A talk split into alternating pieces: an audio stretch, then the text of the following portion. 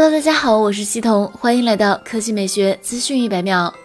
华为官方放出预热海报，正式宣布了新一代华为智慧屏 SE 系列电视。海报可见，该产品搭载一颗摄像头，预计能实现与此前智慧屏类似的视频通话功能。该产品将于五月十九日十四点三十分举办的华为全场景智慧生活新品发布会上正式发布。华为商城官网已经上架了智慧屏 SE 系列的海报，并且可以登录华为账号进行预约。新款电视五十五英寸版预计售价为三叉九九元，六十五英寸版售价四叉九九元。根据此前爆料消息，华为智慧屏新品为四 K 分辨率，有望支持多点触控功能，并搭载了华为自研的色域增强技术。此外，还支持防反光、炫光、蓝光技术，屏幕不发黄，真正零偏色。除了智慧屏，华为 FreeBuds 四真无线耳机、Mate View 高端显示器以及华为子母路由 H 六也将在五月十九日的发布会上亮相。